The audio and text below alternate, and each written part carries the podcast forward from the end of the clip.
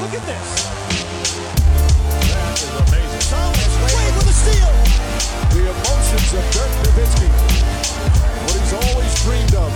Hoping to have another chance after the bitter loss in 2006. Watch this play.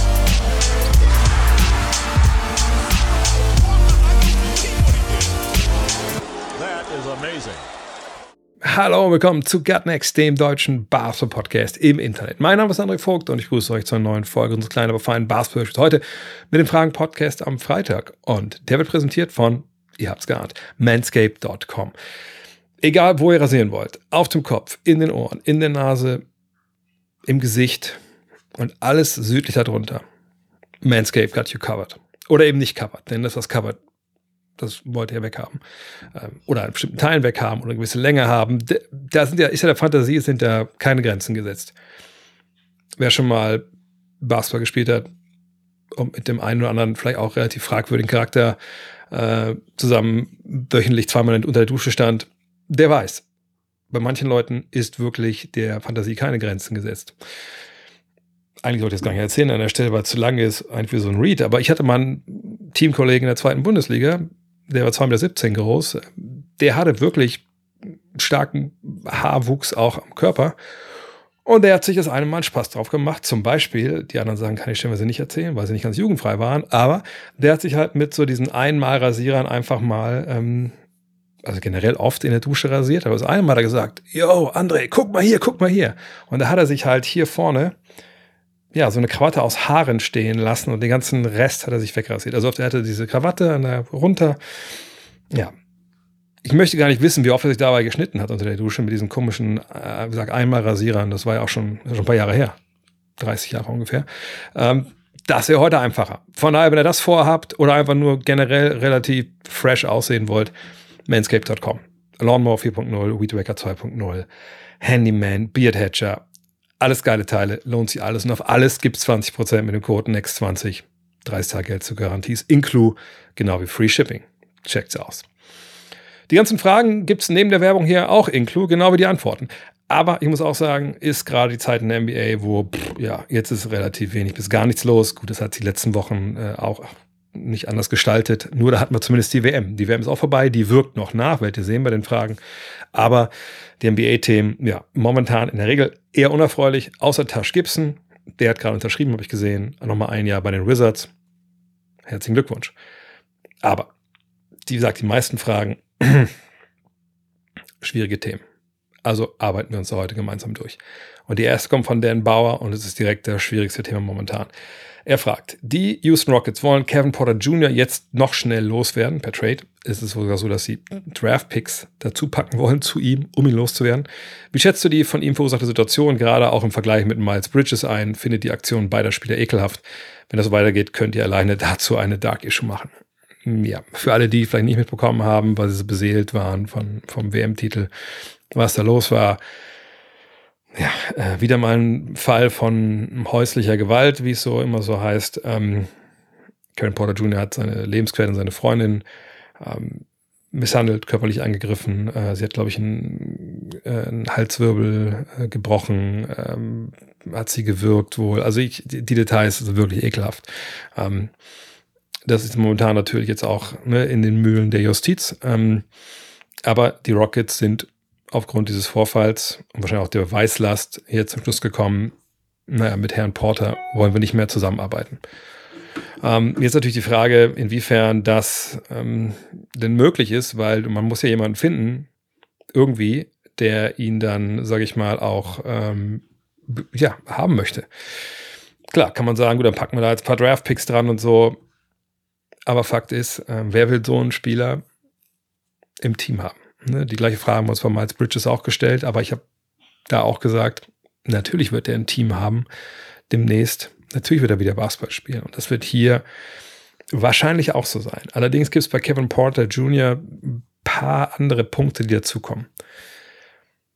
Kevin Porter Jr. ist kein ganz unbeschriebenes Blatt. Ähm, ich rede jetzt nicht von häuslicher Gewalt oder ähnlichen Geschichten. Da ist mir eigentlich nichts bekannt. Aber das ist jemand, und ihr habt mich auch schon öfter über die Houston Rockets reden hören und die disziplinarischen Probleme, die sie da hatten und die Geschichten, die man da auch so hört. Und wenn ich die Geschichten höre im fernen Deutschland, naja, das heißt dann schon eine ganze Menge. Und einer, der immer wieder in den Geschichten vorkam, war halt Kevin Porter Jr. Und wenn ihr euch erinnert, dass die Rockets den überhaupt bekommen haben, hatte auch viel damit zu tun, dass er bei seinen Stationen vorher durchgefallen war. Ganz ähnlich hat sich ja auch bei Christian Wood gestaltet. Wenn also so einer, der eh schon innerhalb der Liga nicht gerade den besten Leumund hat, weil neben dem ganzen Talent eben einfach da auch noch eine ganz andere Problematik da ist, aber mit disziplinarischen Geschichten, mit ja, äh, einfach eine ganz eigene Auffassung, was es eigentlich heißt, Profi zu sein. Und wenn es auch noch, sich jetzt herausstellt, generell ein relativ ekelhafter Typ ist, dann ähm, ja, möchte man ihn wahrscheinlich gerne loswerden. Frage ist halt, wer nimmt ihn jetzt? Talent hat er durchaus, aber er kommt natürlich mit einer ganzen Menge Red Flags. Und sollte man so einen auch unter Vertrag nehmen. Und es ist einfach wahnsinnig schwer für mich immer, jedes Mal. Aber Bridges auch so, wenn ihr euch erinnert, wir darüber gesprochen haben. Auf der einen Seite denke ich, ja, das ist ein ekelhaftes Verhalten, das muss bestraft werden. Auf der anderen Seite leben wir in normaler Gesellschaft, wo es auch zweite Chancen gibt und wo man auch ähm, Leute nicht bis in alle Ewigkeit verdammen sollte, weil sie mal einen Fehler gemacht haben. Und ich weiß, das klingt jetzt schon wieder zu zu, zu locker. Natürlich ist es kein Fehler, wenn ich einen, einen, einen Menschen schlage und ihn, ihn verletze. Ne, das ist ekelhaft, das ist ein Verbrechen, das muss bestraft werden. Aber es muss immer auch die Möglichkeit geben, Reue zu zeigen. Die Frage ist halt, zeigt Kevin Porter das? Das weiß ich nicht. Das weiß, wisst ihr auch nicht, das ist keiner. Das weiß wahrscheinlich nicht mal Kevin Porter gerade selber. Fakt ist, so jemand muss bestraft werden. Ähm, zuallererst von der Justiz, dann aber natürlich auch von seinem Team. Ne? Und ich, für mich macht es ein bisschen ein, dass die Rockets sagen, also bevor wir da jetzt hingehen und dem suspendieren müssen und so, dann lassen wir lieber jetzt einfach schnell das Problem wegschieben. Und dann ist es nicht mehr unser Problem. Und wenn uns das ein Draft-Pick kostet, dann ist es halt so. Ähm, aber irgendein Team wird ihn ja bekommen. Und das Team muss dann gucken, was machen wir mit dem. Äh, und da muss es eine Bestrafung geben. Und natürlich muss es eine Bestrafung durch die Liga geben. Und wenn wir jetzt Vergleiche ziehen, was ich eigentlich immer ein bisschen, ganz ehrlich, ein bisschen schwierig finde, ne, auch gerade jetzt so die zwei Fälle von häuslicher Gewalt vergleichen, denke ich, das sollte man eigentlich gar nicht. Aber wo man vielleicht mal einen Vergleich ziehen kann, ist John Morant. Was war da eigentlich los? Die Leute haben sich aufgeregt, unglaublich, da schon wieder mit einer Waffe in der Hand, äh, irgendwo auf Instagram. Hier, ehrlich gesagt, habe ich diesen Aufschrei nicht vernommen. Gut, ist auch saure Gurkenzeit und jetzt gucken nicht so viele auf die NBA. Aber ich sag mal so, wenn einer im Auto ein paar Kumpels Waffe zieht, ist nicht geil. Aber im Vergleich zu, ich schlag eine Frau krankenhausreif, tja, würde ich sagen, da, also, da muss ich nicht lange abwägen, was schlimmer ist. So von daher, eigentlich sollte die Sperre jetzt für ähm, den Kollegen Porter massiv sein. Nur wir haben auch schon von der Liga gesehen, bei Bridges war sie auch nicht massiv. Ich weiß nicht, inwiefern es da Gespräche gab zwischen Spieler und, ähm, und Liga, äh, wie die Beweislage endgültig war, was die Polizei herausgefunden hat und so. Das wissen wir hier auch nicht. Aber es muss da eine Bestrafung geben. Ähm, und dann hofft man einfach, dass Liga, äh, die Liga, der neue Verein oder der alte Verein das richtige Strafmaß findet. Aber vor allem müssen wir abwarten, was jetzt so der offizielle Weg, ne, die Polizei, die Justiz dabei rausfindet. Ähm, ich jetzt wahnsinnig schwer für so einen äh, jetzt zu jubeln als Fan, egal ob er in meinem Team spielt oder nicht. Aber wie gesagt, ich denke, man kann für solche Leute auch jetzt nicht die Tür auf ewig zumachen. Man muss einfach hoffen, dass ähm, aus der dunklen Episode irgendwas irgendeine Besserung äh, herauskommt. Auch wenn das momentan natürlich schwer fällt, ähm, das irgendwie zu sehen. Toni Turek, Fußballgott, also ein älterer Hörer, ähm, fragt, wie lange wird Dennis Schröder sein Spiel so spielen können? Morgen wird er 30, also heute ist er 30 Jahre alt geworden. Welche Faktoren müssen zusammenkommen, dass er 2027 auch noch dabei ist? Hm, naja, 2027 ist nicht so weit weg. Das sind jetzt vier Jahre, dann ist er 34. Ähm, jetzt kann man natürlich sagen, gut, das ist auch ein relativ fortschrittliches basketballisches Alter, ist es natürlich auch. Auf der anderen Seite sehen wir momentan eine Menge Spieler, die weit über 30 sind und noch Basketball spielen. Jetzt nicht jeder ist LeBron James, der es mit 14 auf hohem Niveau macht oder fast 40.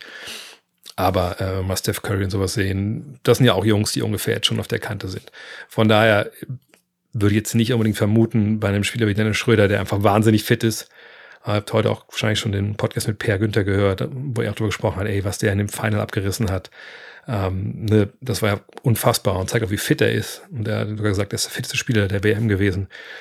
Von daher, wenn er diese Arbeitseinstellung weiter behält, wenn er jetzt körperlich irgendwas, nicht irgendwas Krankes passiert wie Achillessehnenriss, sowas in der Richtung, dann würde ich schon davon ausgehen, dass er in drei, vier Jahren noch, noch Basketball spielen kann, auch auf hohem Niveau. Wird er langsamer werden? Naja, klar. Aber das ist ja immer das Gleiche bei diesen Fällen. Ne? Wenn wir auf so einem Niveau sind, ligaweit, ja, und, und der eine, also die zwei Spieler sind auf dem gleichen Niveau und, und werden älter und, und sinken dann runter. Okay, cool, ne? Dann kommt irgendwann der, der Punkt, wo man vielleicht, wo die, wo, wo, sagen wir, wo eine Grenze ist für die Liga, wenn man da runterfällt, dann ist es schwierig als Point Guard.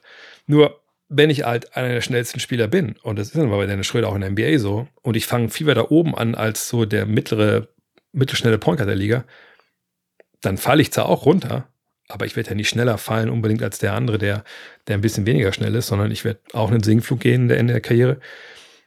Und dann werde ich aber trotzdem noch ein Niveau haben, wo ich halt Basketball spielen kann, effektiv. Und sein Wurf, haben wir jetzt ja auch bei der WM gesehen, hatte jetzt aber eine tolle, tolle Form, eine tolle Qualität. Ähm, ich glaube nicht, dass er demnächst 40% der Dreierschütze wird, aber wenn das weiter so geht, dass er seine 35, 36 Prozent trifft mit seinem Speed, wenn er eine Mannschaft hat, die auch ein bisschen auf sein Können zugeschnitten ist, nicht wie zuletzt in LA, dann würde ich mich eher wundern, wenn er 2027 nicht mehr dabei ist. Ähm, zumal er ja auch nicht die Art Point Guard ist, wie vielleicht mal in den 80ern, 90ern, oder da gab es ja oft diese Shooting Guards. Hey, hatten halt Athletik, Sprungkraft, aber kein Wurf, kein wirklich Spielverständnis. Und als da dann so der Zahn der Zeit an denen nagte, dann waren die relativ schnell weg, aber das sehe ich bei, bei Dennis einfach nicht. Also 2027 ähm, würde ich schon sagen, dass wir den noch spielen sehen. Wenn er noch Lust hat. Kann natürlich auch sein, dass man sagt, Tom, reicht jetzt auch. Jens fragt, wie definiert die NBA die Stars, die von der neuen Regelung betroffen sind, wenn es um das Load Management geht? Ist es die subjektive Einschätzung, das Gehalt oder doch das 2K-Rating? Hm, ich glaube, wir müssen da gar nicht so polemisch werden, sondern da gibt es klare Regeln. Äh, Regeln, die man auch vorlesen kann, wenn man sie aufruft, so wie ich gerade. Ähm, und zwar, ähm, es geht vor allem um Stars. Ne? Also die NBA hat jetzt neue Regeln ähm, rausgehauen zum Thema Load Management. Ne? Dieses Problem, dass eben Spieler rausgenommen werden aus bestimmten Partien, um eben sich auszuruhen. Bestes Beispiel letztes Jahr, als wir mit dem Florida-Trip äh, in Orlando waren, wurde Jans Antetokounmpo rausgenommen, obwohl er gesund war.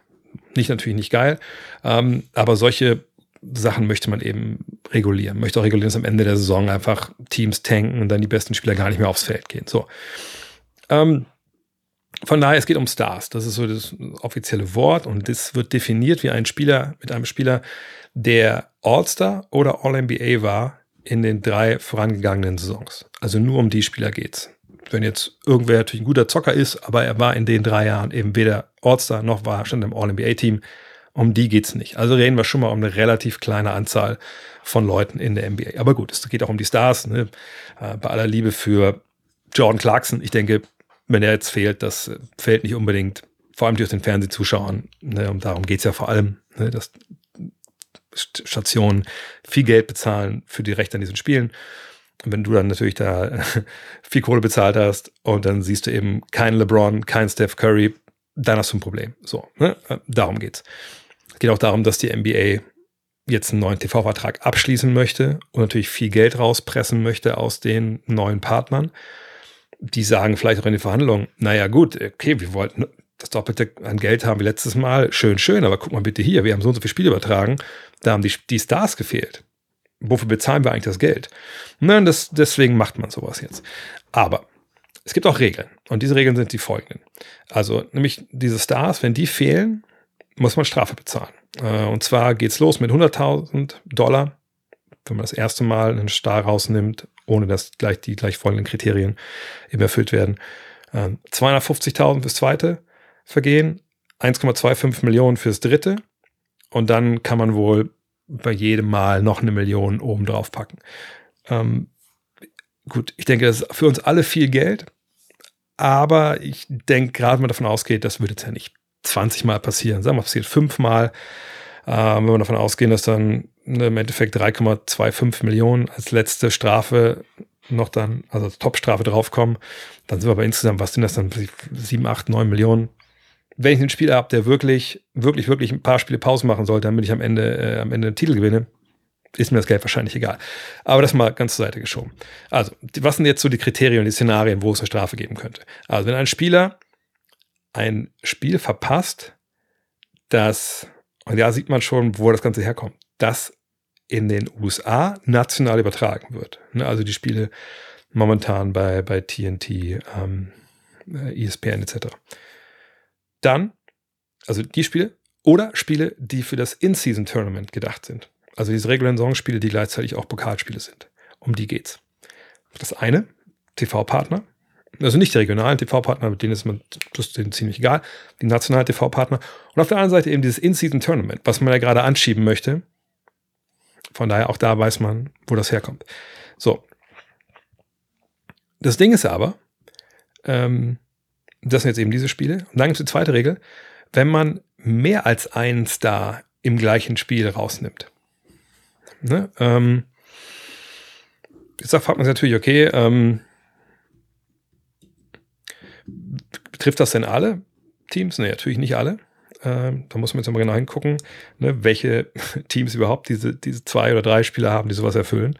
Aber sagt, mehr als einen darf es da nicht rausgehen. Dann soll es darum gehen, dass wenn man Spieler rausnimmt, also dass das weiterhin geht, ist eigentlich auch eingebaut in diese Regeln, dann muss man eigentlich gucken, dass es, wenn es irgendwie geht, keine Auswärtsspiele sind, weil da haben natürlich die Fans in der Fremde nur dieses eine Mal oder zweimal die Chance, diesen Spieler zu sehen, sondern wenn es irgendwie geht, soll das zu Hause sein.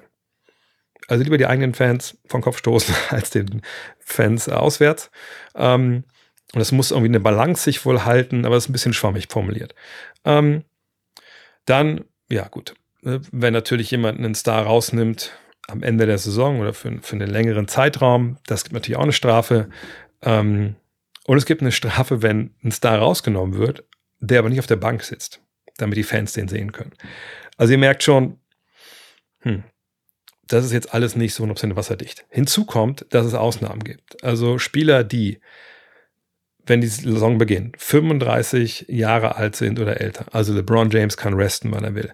Wenn sie mindestens 34.000 äh, Minuten schon in der regulären Saison abgerissen haben. Wenn sie insgesamt, also reguläre Saison oder Playoffs, schon 1000 Karrierespiele gemacht haben. Oder wenn sie eine Geschichte von Verletzungen haben, wo man sagt, die brauchen Load Management. Dann gelten diese Regeln alle nicht. Von daher, ich glaube, Clippers-Fans werden davon relativ wenig haben von diesen Regeln. Da bin ich mir äh, relativ sicher. So, und jetzt, das ist alles so, das ist alles so schwammig. Das ist für mich alles, ehrlich gesagt, Politik. Politik und man macht es eben den Teams ein bisschen schwerer, ihre Leute rauszunehmen. Auf der anderen Seite würde es das Problem halt nicht lösen. Auf gar keinen Fall. Es wird weiterhin, ähm, vielleicht nicht unbedingt dieses ganz harte Tanking am Ende der Saison. Auf der anderen Seite, naja, holt man sich halt einen Attest. Das haben wir alle schon gemacht. Ähm, von daher, ja, who cares? Aber es geht nicht ums Gehalt, es geht nicht äh, ums 2K-Rating, es geht halt um den Status dieser Spieler im Sinne vom All-Stars oder, oder All-NBA. Aber es ist für meine Begriffe eigentlich ein Feigenblatt. Da macht man ein bisschen Geld mit sicher. Ähm, am Ende des Tages ist es für die TV-Station. Punkt. Peter P. fragt, wird Steve Barmers Plan für die LA Clippers aufgehen? Neues, eigenes Stadion, also eigentlich ist es ja eine Arena, riesiges Scoreboard, Season Pass, ähm, Stehplätze, Steilwände hinterm Korb, Toiletten, Toiletten, Toiletten etc. Gelingt es dadurch endlich den Lakers äh, ne, in Hollywood oder in LA kompetitiv zu begegnen? Man steht ja noch hyped vor Inglewood, Ausrufezeichen. Ähm, Vorsicht mit dem Hype, würde ich sagen. Mhm diese eigene Arena, dieses ähm, Trennen, räumliche Trennen von den Lakers, das macht durchaus Sinn. Man hat ja auch schon quasi damit angefangen, indem man jetzt als dann Barmer kam gesagt hat, okay, damals war es noch Staples Center. Wir spielen in der gleichen Arena, schön, aber wenn wir spielen, wäre es eigentlich ganz schön, wenn es nicht so aussieht wie bei den Lakers. Und dann hat man ja angefangen, ne, die ganzen äh, Trikots und, und äh, äh, Banner an der Wand überzuhängen, dass man gesehen hat, okay, die Clippers sind jetzt hier. Das machen die auch immer noch, das ist auch gut.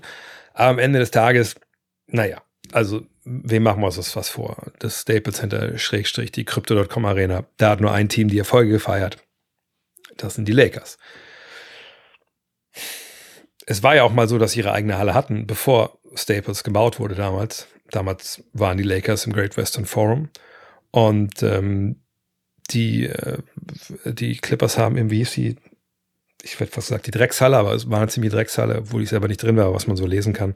Aber haben die gespielt im LA Sports, sonst was. Da waren sie natürlich aber auch die noch die Clippers von, von Donald Sterling und, und latent unerfolgreich, ähm, ne, also diese Phase, die ihr vielleicht im, Kopf habt mit Chris Paul, Blake Griffin und so, das war die absolute Ausnahme in der Geschichte der Clippers. Ähm, zumindest seit sie in LA sind oder San Diego, Schrägstrich LA, aber das würde zu weit führen. Fakt ist, du hast in dieser Stadt zwei Teams, ein Team, das Glamour-Team der NBA, eines der erfolgreichsten Basketballteams ähm, weltweit, schillernde Stars, eine großartige Geschichte. Und du hast ein Team, das über den ganz großen Teil seiner Geschichte, die waren nicht immer in LA, die waren auch mal woanders, da waren sie ein bisschen erfolgreicher oder viel erfolgreicher, sage ich mal, als in LA bei den Clippers. Aber die einfach in dieser Zeit, seit sie in LA sind, eigentlich zum überwiegenden Teil einfach eine Truppe waren, die man sich nie angucken konnte. Wie gesagt, größer könnte das Gefälle ja gar nicht sein. Äh, und wie man das jetzt einholen will, nur mit einer neuen Arena, weiß ich eigentlich nicht. Also, ich glaube, wenn äh, TSV 1860 München jetzt hingeht mit irgendeinem Investor aus Katar und sagt, wir bauen hier ähm, ein krasses neues Stadion draußen aufs flache Land vor München, da können die Leute aus Garmisch mit dem mit dem Skier, wir können mit den Skiern über eine lange äh, Schneepiste reinfahren bis in die Luxusboxen. Mag ein geiles Ding sein und da mag äh, einigen Architekten hinten einer abgehen würde trotzdem nicht sagen, dass das Bayern München Probleme hätte, die eigene Bude voll zu bekommen, auch wenn das Stadion ein bisschen schäbiger wäre als das von, von 1860. Von daher, das ist alles schön. Das ist das, was Barmer selber beeinflussen kann mit seinem Geld eben. Wir bauen hier die fette Bude. Wir machen einfach was richtig Geiles draus. Es ist ein Erlebnis, dahin zu kommen. Die Arena ist der Star. Alles cool. Das guckt man sich sicherlich auch mal an. Aber das ist ja nun mal kein Architekturwettbewerb. Es geht hier um Basketball. Und wenn du da ein Produkt hast, was klar schlechter ist, das kann man in den letzten Jahren sagen, waren sie ja nicht unbedingt, aber sie haben auch eben nichts gewonnen. Also wenn du nicht anfängst, Titel zu gewinnen, Leute zu begeistern mit dem, was du auf dem Feld machst, da kannst du eigentlich spielen, wo du willst. Dann wird das keinen großen Einfluss haben, ne, um dieses Gefälle halt irgendwie anzugleichen. Von daher sei ruhig Hype für Inglewood, gar keine Frage. Aber die größte Frage, ne, bei Clippers ist, wann sind die alle mal fit, wann können die alle zusammen Basketball spielen. Und wenn die es dann in der neuen Halle tun, die geil ist, super, aber wenn, das, wenn sie keinen guten Basketball spielen, dann ist die ziemlich geile Halle ziemlich scheiße leer im Endeffekt. Christian Görbig fragt, wie hat dir Luka Doncic gefallen in dem Turnier, also der WM, und konntest du eine Veränderung sehen in seiner Fitness und Einsatz in der Defensive? Hm, ähm, ich sag mal so, fitnessmäßig, ich habe ihn natürlich auch nah gesehen. Ich sag, der erste Spieler, den ich gesehen habe, als ich da gelandet bin, am, am 25. was war ich, glaube ich, ne? Äh, und in diesen Kaffeeladen gegangen bin, da vom Spielerhotel, der erste gesehen habe, war halt Luka Doncic. Und da muss ich schon sagen, ja, sah ähm, fitter aus, aber jetzt auch nicht, dass ich dachte, ähm, oh mein Gott, was ist passiert? Wenn ihr euch erinnert, damals an die Bubble, als äh, Jokic in die Bubble kam, dachte man, what? Moment, ist der krank? So, ne? Weil er einfach so krass abgenommen hatte und so viel fitter war. Das war bei Doncic nicht der Fall. Also er wirkte ein bisschen ne, definierter vielleicht, äh, aber nicht leicht. Also, dass man jetzt sagen würde, boah, der hat 20 Kilo abgenommen oder so. Das auf gar keinen Fall. Was die Fitness selber angeht, kann man es natürlich schwer beurteilen. Hat er viel den Ball in der Hand gehabt, hat er viele Aktionen genommen? Ja, klar, gar keine Frage. Sah er aber auch an bestimmten Phasen dann, auch gerade gegen Deutschland zum Beispiel, bisschen unfit aus, hat er oft so ne, die Arme auf den da, da bezahlt sich oder zahlt sich wieder mein Sportstudium aus. Ne? Man kann ja seine Atemhilfsmuskulatur wie aktivieren, indem man ne, so dieses klassische Abstützen der Hände äh, mit den Händen auf den Oberschenkeln, wenn man steht beim Freiwurf, dann atmet, ne? dann atmet man leichter. Äh, das macht man natürlich, wenn man vor allem ein bisschen am Pumpen ist so und ähm, das hat man gesehen bei ihm natürlich ein paar Mal. Ne? Da war er einfach dann stellenweise auch nicht fit. Ähm, was man aber vor allem auch gesehen hat, war, wenn jetzt irgendjemand denkt, der hat sich super fit gemacht und dieses Jahr ist für den kein Ballbesitz des Gegners, ist irgendwie dafür, dafür da, sich auszuruhen, sondern der gibt 100% Einsatz und wird jetzt hasseln. Der Traum ist vorbei, bevor er angefangen hat. Da waren eine Menge Spiele. Ähm, ich habe jetzt nicht alle von Slowenien in der Halle gesehen, aber ein paar schon und man konnte die Uhr noch stellen, dass in gewissen Phasen und in gewissen Situationen Luka Doncic eben nur da war, weil, naja, sehr scheiße aus, wenn einer vorne stehen bleibt, wenn die anderen vier hinten verteidigen, vier gegen fünf. Aber da war er einfach, ja, nicht mehr als eine Slalomstange irgendwann. Gute Slalomstange mit einem Arm, der dann einfach, wenn jemand vorbeigegangen ist, batz, den umgehauen hat, so.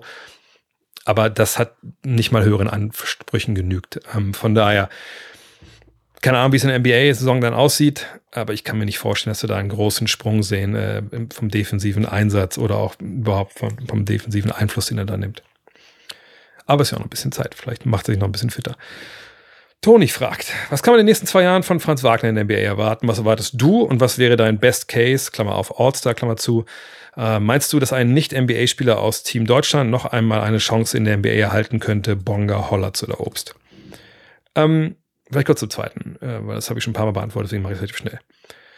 Obst hat einen drei Jahre Vertrag in Bayern, hat gerade verlängert. Ich mir ist nicht bekannt, dass da eine Ausstiegsklausel gibt. Ähm, da müssen wir erstmal abwarten. Ähm, ich glaube, anderen hat auch noch die Frage gestellt, die ich mit reingenommen habe, ob, ob, er dann die, ob er dann über die NBA nachdenkt. Ich denke, über Nachdenken kann man immer. Äh, ne? Aber die Frage ist halt, macht es halt Sinn? Also ich denke, Andreas Obst, ich habe es ja auch vor der ähm, WM gesagt und da hat sich eigentlich nichts dran geändert. Also ich fand ihn überragend in gewissen Phasen äh, in dieser WM. Ne? Gerade das Spiel gegen die Amerikaner. Ähm, defensiv wahnsinnig reingehangen. Ähm, hat äh, Playmaking-mäßig Sachen gezeigt. Wenn Lukas Feld aus mir sagt, hey, habe ich so noch nicht gesehen, ich habe es auch noch nicht gesehen, aber ich gucke nicht so viel Euroleague, von daher, wenn Lukas so sagt, dann ist das bemerkenswert. Äh, ich habe auch ein paar Mal wie Andy Stockton getweetet. ähm, von daher, alles toll. Aber ich kann mir nicht vorstellen, dass Andreas Obst ähm, in die NBA kommt, jetzt in dem fortschrittenden Alter und da auch funktioniert. Denn es ist halt ein anderes Spiel, wo du viel mehr dich äh, auf einen Matchup einschießen kannst und wirklich auch, auch hingehen kannst und sagen kannst, den attackieren wir jetzt. Und ich habe es vor Woche schon gesagt, er ist eben kein 2,1 Meter eins großer Kyle Korver. Er ist 1,93, 94. Er ist mehr JJ Reddick und JJ Reddick hatte enorme Probleme zu Beginn seiner Karriere. Ähm, JJ Reddick auch ein besserer, besserer Athlet.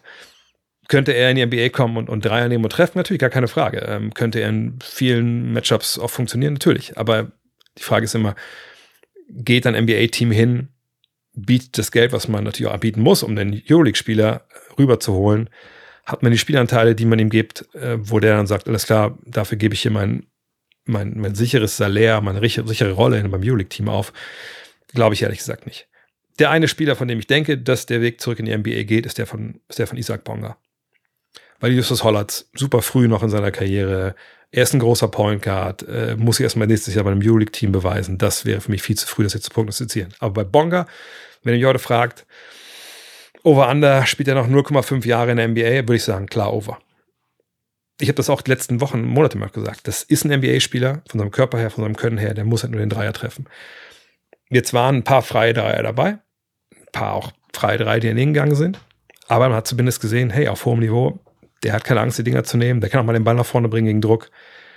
Der kann defensiv in ganz wichtigen Phasen da sein der Block gegen Serbien zum Beispiel. Von daher, da würde ich mich festlegen wollen. Der hat doch nicht so lange laufenden Vertrag, dass wir den nochmal drüben sehen, weil natürlich 3D mit ein bisschen Ballhandling, das wollen alle und ich denke am Dreier wird auch noch gearbeitet. Bei den Bayern haben sie natürlich auch tolle, tolle, tolle äh, Leute, die sich um die Individual Skills halt kümmern. Ich mache mir eigentlich gesagt keine Sorgen, dass Isaac Bonga nochmal in der NBA landet. Sonst aber, muss ich ehrlich sein, fällt mir da jetzt erstmal keiner ein. Was Franz Wagner angeht, ähm, nächsten zwei Jahren. All-Star, habe ich auch schon ein paar Mal gesagt, super schwierig, weil Orlando müsste halt irgendwie in die Playoffs kommen oder zumindest auf einem Playoff-Rang sein, sag ich mal, oder ganz, ganz nah dran, um, glaube ich, die nötigen Stimmen zu bekommen von den äh, Trainern. Dass er in die erste fünf kommt, ist, glaube ich, relativ ausgeschlossen äh, bei der Konkurrenz. Aber das Problem ist bei den Trainern, meine Paulo Banquero ist da und er. Also zwei junge Spieler, die eine Menge Last tragen werden. Ich glaube, dass die werden so diese Stimmen von den Coaches ein bisschen splitten. Und dann denke ich, dass es wahrscheinlich dann eher erstmal nicht reicht. Aber schon ein paar Mal gesagt, hast nochmal Over-Under, auch bei ihm. All-Star-Teilnahmen 2,5, 3,5 würde ich auch over gehen. Aber in den nächsten zwei Jahren weiß ich nicht. Also ich glaube bei ihm Dreierquote verbessern, generell ne, in allen Facetten des Spiels Schritte nach vorne machen. Das muss es sein. Äh, und als Team eben Winning Basketball spielen. Dann kommt, beziehungsweise ist ja, sagt bei der NBA so, dass wenn es um diese einzelnen Awards gibt, der Teamerfolg dich da auch eher hinträgt. Aber das geht Hand in Hand. Wenn, wenn, wenn Banquero und Wagner äh, ne, die Spieler verbessern, dann werden die Magic auch besser, dann kommt die Anerkennung und dann kriegen die auch ein, zwei All-Star-Plätze. Herzi World fragt, wo würde der Weltmeister als NBA-Team am Ende stehen? Da waren zwei dahinter, deswegen beantworte ich es relativ schnell. Lottery, natürlich. Komplett Lottery. Da müssen wir uns nicht irgendwelche Illusionen hingeben. Das ist genau die gleiche Frage in, in Grün wie, hey, der Euroleague-Meister, was würde der eigentlich in der NBA machen?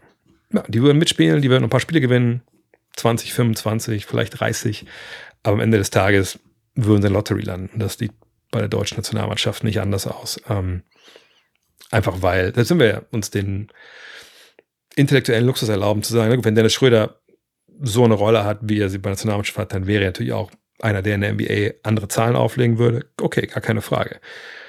Trotzdem wäre er kein Superstar und kein Franchise-Player in der NBA. Und das gleiche gilt für Franz Wagner, das gleiche gilt für Moritz Wagner etc. pp. Also zumindest stand jetzt in ihrer Entwicklung, ähm, dass Franz sicherlich Richtung Franchise-Player gehen kann in den nächsten Jahren. Das, ja, denke ich auch. Aber stand jetzt, wenn das Team jetzt spielen würde, ja, die würden einfach Probleme haben, irgendwann auch zu scoren, Probleme haben, Leute zu stoppen von der Lottery und dann relativ früh draften. Oh, jetzt war kurz meine Auszeit.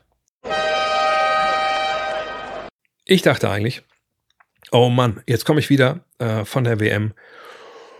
Und sind wir mal ehrlich, so körperlich, ähm, ist ja wenig passiert. Ich habe, ich, zweimal wirklich Sport gemacht. Schon versucht, ein bisschen was zu laufen jeden Tag. Also nicht zu laufen, schnell zu laufen, sondern spazieren zu gehen, noch meine Steps zu kommen. Sag, zweimal habe ich mich dann auch äh, fitnessmäßig betätigt. Aber ich dachte schon so, okay, also kulinarisch gerade auch, äh, also kulinarisch zum einen in, auf Okinawa über die Stränge geschlagen, weil da einfach unglaublich cooles Essen gab und dann natürlich auch im Sushi-Buffet zu sehr zugegriffen habe. Und zum anderen dann in Manila gab es eben alle US-Fastfood-Etablissements, äh, die man so kennt und die habe ich dann mehr frequentiert, leider. Und ich dachte, boah, da wird sicherlich körperlich einiges in die Binsen gegangen sein. Aber ehrlich gesagt ist es das gar nicht so wirklich. Gewichtstechnisch, ich glaube, ich habe ein Kilo zugenommen. Das ist vollkommen okay für die Zeit und was ich da zu mir genommen habe. Und zum anderen, ich fühle mich auch jetzt, Jetlag habe ich eigentlich gar keinen gehabt. Ich fühle mich frisch. Ich bin da. Ähm, und ich schreibe das einfach auch jetzt mal bionic.com zu. Ähm, denn ich bin ja jemand, der mit Jetlag und so öfter in Kontakt kommt jedes Jahr. Und jedes Jahr knallt es mich erstmal aus den Socken, wenn ich wieder nach Hause komme. Oder es knallt mich aus den Socken, wenn ich nach USA komme. Und eigentlich bin ich ja jetzt auf eine weirde Art und Weise von Manila nach Deutschland geflogen und das ist ja eigentlich der Weg, den ich ja sonst von Deutschland in die USA nehme. Und da bin ich immer so drei, vier Tage dran, dass ich abends um sieben ins Bett falle und bin fertig. Und das hatte ich jetzt hier gar nicht. Und ich glaube, es liegt auch mit Ambionic.com, weil ich eben meinen ganzen Haushalt jetzt im Griff habe mit diesen ganzen Defiziten. Ich habe es ja mal gezeigt, ne, nach dem ersten Bluttest, was bei mir alles gefehlt hat. Und jetzt habe ich mir direkt, als ich zu Hause war, den zweiten Bluttest bestellt. Der ist soweit. Ne? Nach zwei, drei Monaten soll man das machen. Ich hoffe, der kommt jetzt nächste Woche. Dann teste ich nochmal, schicke das alles nochmal ein. Ich hoffe, meine Frau behandelt meinen Finger dieses Mal ein bisschen anders. Letztes Mal, als sie da einmal voll drauf gedrückt hat. Naja, andere Geschichte. Jedenfalls, ich bin echt gespannt. Und ich nehme natürlich mit, ich zeige euch das dann auch, äh, wie es gelaufen ist. Aber sagt, dass diese Mikronährstoffe komplett auf mich zugeschnitten sind und ich jetzt eigentlich keine Defizite mehr haben sollte, denke ich. ich irgendwie habe ich das Gefühl, das zeigt sich gerade. Vielleicht ist es aber auch ein Confirmation Bias. Kann sein. Ich werde es rausfinden und ich werde es euch auch erzählen. Wenn ihr aber denkt, das reicht mir schon, ich brauche gar keine großen Zahlen und Daten, so bin ich nicht drauf, dein Wort ist mir genug. Ja, dann könnt ihr auf bionic.com gucken. Und dann mit dem Code DANK mit 50 kriegt ihr 50 Euro Rabatt auf eine Zusammenstellung eures eigenen Nährstoffmixes. Von daher, ja, checkt's aus. Ansonsten wartet noch, bis meine Ergebnisse da sind. Ich würde wahrscheinlich eher Letzteres tun, aber ihr seid alt genug, das selber zu entscheiden. Weiter geht's. Florian Bühler fragt. Mich persönlich nerven die unzähligen amerikanischen Kommentare in den sozialen Netzwerken, dass die WM ohnehin nichts zähle und dass LeBrons Dream Team im kommenden Jahr locker Olympiasieger würde. Diese oder diese Menschen lassen komplett die Unterschiede von NBA und FIBA außer Acht, außer auch stelle ich es mir schwierig vor, im kommenden Jahr zwölf Superstars mitzunehmen, die individuell natürlich mehr Klasse mitbringen, aber alle auch gerne den Ball in der Hand haben. Wie geht es dir dabei?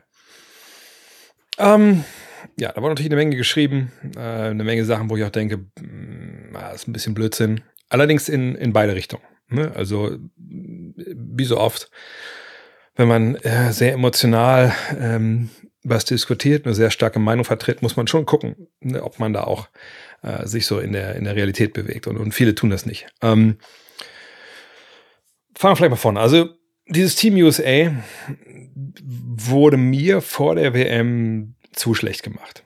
So, und jetzt im Nachklapp sind diese Stimmen natürlich ähm, oder fühlen sich bestätigt nochmal, hey, das war eine scheiß Truppe, da haben sie das C-Team geschickt, die haben jetzt natürlich auch entsprechend verloren und das wusste ja jeder, weil eben LeBron und Curry und wie sie alle heißen nicht mit dabei waren.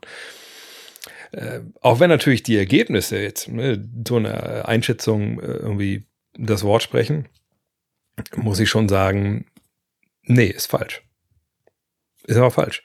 Das ist eine Mannschaft, äh, dieses Team USA gewesen, die im Endeffekt drei Spiele verloren hat, wenn ich jetzt nicht verzählt habe, gegen Litauen, gegen Deutschland und gegen Kanada. Nach Verlängerung gegen Kanada, knapp gegen äh, Deutschland und am Ende auch, ja, also war nicht super knapp, aber auch relativ knapp dann gegen Litauen.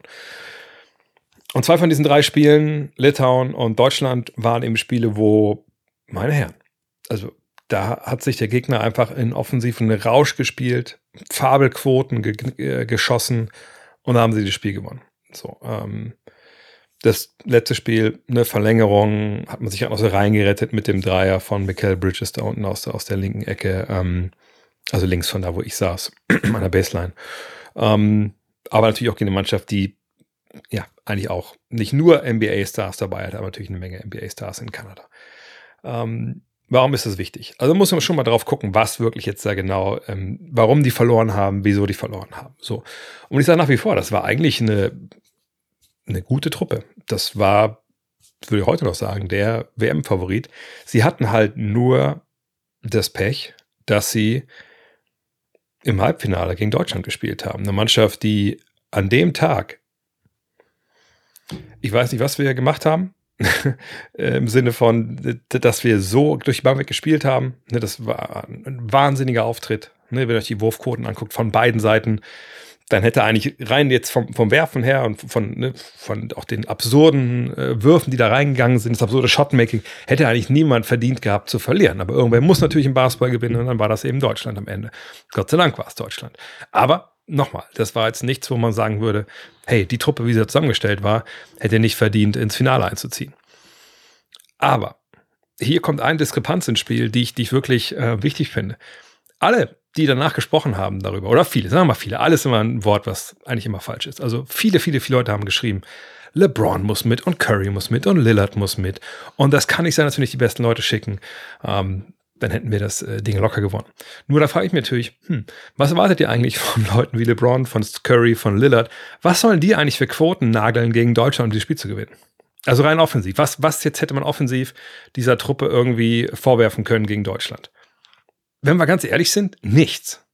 Gar nichts. Da, wo man Vorwürfe machen kann und muss, und das, wo der große Knackpunkt war, ist das, was ich auch vor der WM, was ja ein Blinder gesehen hat, der auf dieses Team guckt hat, mal drauf gesagt, die sind zu klein.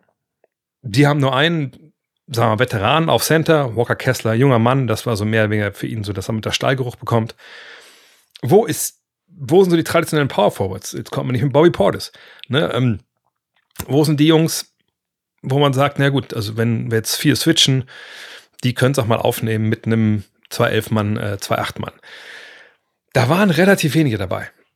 Und genau das war die große Achillesferse. Ne? Äh, Austin Reeves, ein Beispiel. Guter Mann, auch defensiv in der NBA, gar keine Frage, aber da wird er nicht unbedingt damit beauftragt, einen Joe Vogtmann oder einen Johannes Thiemann im Post zu verteidigen, weil das ist dann für ihn auch irgendwo keine wirklich leichte Aufgabe. Ähm, das gleiche äh, kann man auch sagen über Paulo Banquero. Das ist ein toller Offensivspieler, der wird sicherlich auch mehrmals All-Star werden in seiner Karriere. Ist er ein Small Ball Center, der sich dann mit gestandenen Big Men in der Fieberwelt messen sollte? Nee, mit Sicherheit auch nicht. So, ähm, von daher, da war das Problem. Deswegen haben die gegen Deutschland verloren. Deswegen kam Deutschland auch so in diesen Rausch mit rein, weil da eben auch viele Abschlüsse waren, wo sich die deutsche Mannschaft oder auch die litauische Mannschaft oder auch die kanadische Mannschaft einfach mit wohlgefühlt haben. Und weil es eben auch defensiv Spieler gab, Anthony Edwards, we are all looking at you. Tja, keine Ahnung, was er sich da gedacht hat gegen Deutschland, aber das war abgrundtief schlecht zu Beginn und nicht nur zu Beginn, sondern auch so durchs, durchs Spiel durch. Und ähm, das war auch schon gegen Litauen zu, zu sehen, ähm, dass da einfach Fehler gemacht wurden, die nicht gemacht werden dürfen auf so, einem, auf so einem Level, egal wer du bist. Fakt ist aber, dass es nicht am Angriff lag. Denn was erwarten wir, wie gesagt, was für Quoten absurde, dass die 90 Prozent aus dem Feld werfen, wenn, wenn LeBron und Curry und, und Lillard kommen? Nein. Es geht darum, dass ein Team USA, was nächstes Jahr gewinnen soll bei Olympia, defensiv nicht diese Sollbruchstellen hat. Und da helfen natürlich auch namhafte Spieler, allen voran Anthony Davis. Aber dass es eben ne, ist nicht so, dass wir jetzt sagen, wir brauchen da jetzt zwölf Mann, die, äh, die alle schon zehnmal All-Star waren, sondern wir brauchen eine Mannschaft, die besser dafür gerüstet ist, was da kommt. Die Grundeinstellung, dass man sagt, wir wollen natürlich aber trotzdem eigentlich eine ziemlich variable Truppe haben mit langen Flügeln, die mal im Notfall tief verteidigen können und mal auch mal draußen den Point verteidigen können. Das ist ja nicht schlecht. Das macht ja alles Sinn. Nur du brauchst eben noch wahrscheinlich einen Big Man mehr. Du brauchst vielleicht auch ein, zwei noch Verteidiger auf den kleineren Positionen mehr, also Point Guard mäßig. Aber dann ist dieses Team, auch wenn der Grundstock jetzt das wäre, was man dieses Jahr gesehen hat beim, äh, beim Team USA, dann wäre das Team wieder Titelfavorit. So. Ähm, und ich möchte mal eine These in den Raum werfen, was immer nachher ich immer hätte werden könnte. Aber man sieht, welche Probleme Deutschland zum Beispiel auch im letzten Viertel am Ende hatte, gegen die USA zum Korb zu kommen. Als Jaron Jackson Jr. drauf. Ich weiß, viele haben ihn so ein bisschen ausgemacht als ne, das Problem und so ist nicht meine Meinung. Meine Meinung ist, ähm, und das ist mir auch relativ klar, dass Jaron Jackson Jr. eigentlich Teil der Lösung war fürs Team USA. Nur er hatte eben niemanden neben sich und war ziemlich alleingelassen und hatte ein paar kleinere Spieler, die einfach gepennt haben. So, und dann wird es halt schwer.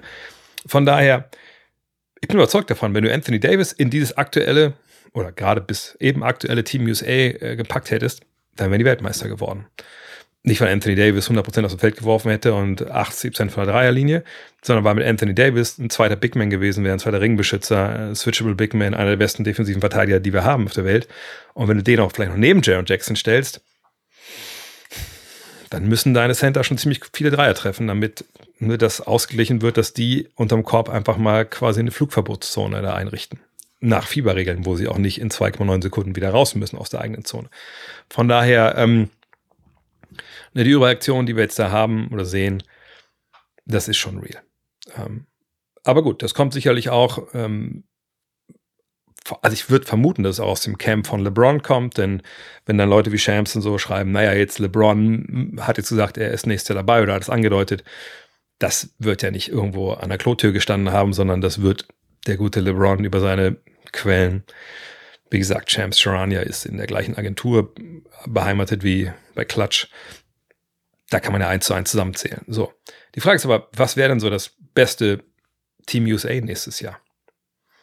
Und äh, bevor ich dazu komme, wen ich hier aufgestellt habe, wenn ich jetzt Grant Hill wäre, der ja quasi das Team beruft als Manager. Ähm, vielleicht noch eine Sache zu diesen zwölf Stars können nicht zusammen äh, gewinnen.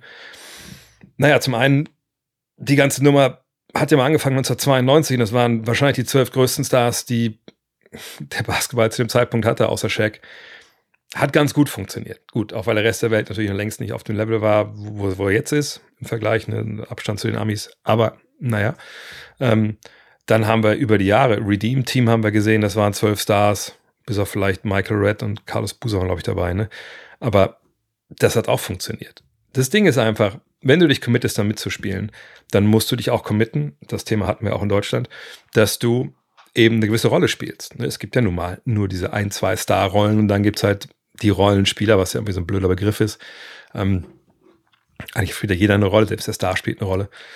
Und da muss sich halt reinfinden. So, ne? Und das können namhafte Spieler sein, müssen sie aber nicht. Äh, aber es ist eben nicht gesagt, dass nur weil zwölf Spieler in der NBA, was ich 30 Millionen verdienen und jeder gewohnt ist, 20 Mal auf den Kopf zu werfen, dass die das nicht können in einem anderen Setting. Werk muss man vorher erklären und natürlich müssen die es annehmen. Aber jetzt so dieses immer von vornherein zu sagen, naja, die Stars, die Stars spielen alle nur einzeln. Naja, ganz so ist es nicht wie gesagt, und auch alle, die gesagt haben, ey, die Amerikaner, die Offensive von denen ist so blind. Guckt euch die Quoten gegen Deutschland an. Die haben nicht das Spiel in der Offensive verloren. Das ist, das ist ein Am-Märchen. Jedenfalls, wenn ich jetzt gucken sollte, ich, wenn ich jetzt Grant Hill wäre, würde sagen, Grant Hill, trink mal eine Sprite, zieh mal deine Fila-Schuhe aus, stell mal hier ne, am Kamin ein Zwölfer-Team zusammen, was nächstes Jahr Olympia gewinnt. Und ich äh, würde jetzt auch so ein bisschen das große Bild sehen. Also ich würde sehen, okay, wir hatten jetzt ein Team USA, wie gesagt, die es stellenweise gut gemacht haben, stellen wir es auch gar nicht gut. Ich weiß, wir müssen größer werden. Ich weiß, ich möchte auch niemanden mitnehmen, der ähm, zu alt ist, weil so eine Belastung nach einer langen NBA-Saison mit, mit dem Trainingslager und vielleicht will man auch mal eine Woche vorher anfangen mit trainieren. Das würde ich keinen nehmen wollen, der jetzt wirklich schon Ende der 30 ist. Also ne, jemand wie LeBron ist in dem Fall auch schon mal raus dann würde ich sagen, okay, also Leute wie Kawhi Leonard sind eigentlich auch raus oder Paul George, weil die sind verletzungsanfällig. Ähm, ne, ich will ja nicht die mit Samt Samthandschuhen anfassen müssen. Wir müssen anschließend auch trainieren. Ähm, ich, ich will ein Team haben, ne, wie gesagt, wo die Alten und, und die Angeschlagenen einfach nicht mit dabei sind. So. Äh, und dann will ich ein Team haben, wo ich natürlich weiß, ich habe Leute, die äh, switchable sind. Ich brauche viele, viele Schützen auf dem Feld immer. Ich brauche nicht fünf Schützen, aber schon Leute, die ähm, entweder werfen können oder mit dem Ball in der Hand was anfangen können. Ähm, und ich will auch noch ein paar Leute dabei haben, die auch schon dieses Jahr dabei waren, weil ich einfach denke, das ist wichtig, so eine gewisse Kontinuität zu haben. Gleichzeitig möchte ich aber auch Leute abstrafen, die für meine Begriffe dann stellenweise in entscheidenden Situationen nicht da waren, ähm, wo ich sie erwartet hätte. Und ich habe da ein bisschen rumgespielt, das war jetzt auch relativ schnell, habe da 20 Minuten dran jetzt eben gesessen. Aber das wäre meine Top 12, mein Team, was ich mitnehmen würde. Und wie immer bei solchen Sachen, weil das toll ist für die Algorithmen, sage ich, wenn ihr andere zwölf Spiele habt, haut sie mir gerne überall, wo ihr das seht, in die Kommentare. Also, meine erste fünf, um nächstes Jahr Olympiasieger zu werden. Wenn ich Grant Hill wäre und fürs USA Basketball Team USA zuständig wäre. Und, achso, habe ich noch vergessen, Leute, die noch nicht ähm, committed sind, also Joel Embiid sind auch raus. Klar, wenn der dabei ist, ist er überall dabei. Das gilt aber auch für Kamerun und für Frankreich. Egal. Das wäre meine erste fünf. Drew Holiday und Steph Curry im Backcourt. Ich sag bewusst Backcourt, weil wer den Ball nach vorne bringt, ist mir relativ egal. Steph Curry spielt so viel Offball, das wäre sicherlich auch der Fall. Da muss jetzt nicht irgendwo Point Guard Label dran kleben oder nicht. Auf den Flügelpositionen, also die beiden Forwards wären Mikael Bridges und Jason Tatum. Also Bridges wäre dabei, ne, kann auch in der Konstellation, ähm, was ja auch jetzt schon stimmweise ähnlich war, aber stimmweise natürlich auch das Heft übernommen offensiv, aber kann sich hier natürlich voll darauf konzentrieren, 3D. Das ist, glaube ich, gar nicht schlecht. Und mit Jason Tatum habe ich mit jemandem, wie groß ist er, 2,6, 2,8, der auch in der Lage sein sollte, gegen größere ein bisschen besser gegenzuhalten. Und als Center, Anthony Davis. Ich denke, das ist alternativlos. Jetzt werden einige sagen, immer mal Verletzungen, bla bla bla bla. Ja, das ist vielleicht so das eine Ding, wo ich ein bisschen meine eigenen Regeln ein bisschen biege. Aber sehen wir Tatsache ins Auge. Die Amerikaner haben nicht so viele tolle Big Men. Ähm, und ich weiß, einige werden schon schreien, was ist mit Bam Adebayo? Ist er gestorben? Nein, ist er nicht. Aber ihr werdet gleich sehen, wenn ich ähm, andere Spieler vielleicht habe, die ich auch einwechseln kann, also mit zwei größeren Spielen, einer von beiden muss werfen können. Und das, da ist mit Bam Adebayo einfach ein bisschen zu unsicher. Außerdem wird Bam Adebayo nicht so diese Ballhandling-Aufgaben ähm, übernehmen können, wie er das bei den Heat tut, weil das Spiel in der FIBA einfach ein anderes ist. Ne? Also das ist dann einfach, da ist weniger Platz da. Von daher, Holiday, Curry, Bridges, Tatum, Davis sind meine erste fünf. Allerdings ist erste fünf hier auch eigentlich relativ egal, wer da anfängt, weil du kannst die Leute ja blind reinwerfen, du musst nur gucken, dass die, die Mischung halt stimmt, mit den Schützen, mit, mit der Physis. Von der Bank dann komm. Tyrese Halliburton, ich weiß, alle haben gesehen, wie er da an André Obst vorbeigerutscht ist. Aber wenn er auf dem Feld war, eigentlich absurd gute Werte gehabt. Gerade plus minus hat mir, glaube ich, Lukas Feldus geschickt gehabt. Ähm, hätte ich lieber dabei in dem Fall jetzt als äh, Jalen Brunson, der so ein Plus minus nicht so richtig gut war. Devin Booker wäre dabei. Tolle Länge, ähm, toller Scorer auf, in allen Ebenen. Auch wichtig, dass man nicht nur die Schützen hat. Jimmy Butler wäre für mich dabei, ähm, weil auch hier, ne, er kann seinen Dreier treffen, wenn es auf ankommt. Das haben wir auch in den Playoffs gesehen, auch mit relativ hohem Volumen.